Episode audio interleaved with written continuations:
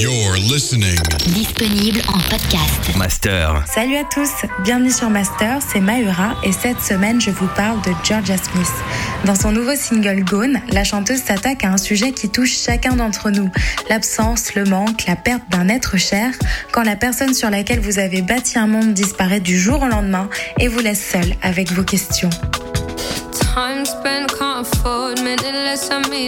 Sur un beat lofi propice à la rêverie, la diva londonienne dévoile des paroles qu'elle voulait universelles et elle annonce par la même occasion la sortie d'une petite collection de titres intitulée Be Right Back qui signifie littéralement Je reviens tout de suite. Attendu pour le 14 mai prochain, il ne s'agit pas d'un deuxième opus à proprement parler, mais bien d'une petite attention pour ses fans. L'objectif, les aider à patienter jusqu'à la sortie du véritable album.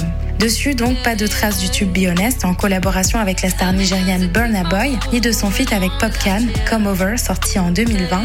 Seulement 8 titres qu'elle a écrits de façon à accompagner son public pendant l'interminable attente du confinement. Be Right Back sera aussi l'écrin d'un autre petit bijou, la chanson Addicted, dont le clip Homemade avait déjà fait sensation au mois de mars.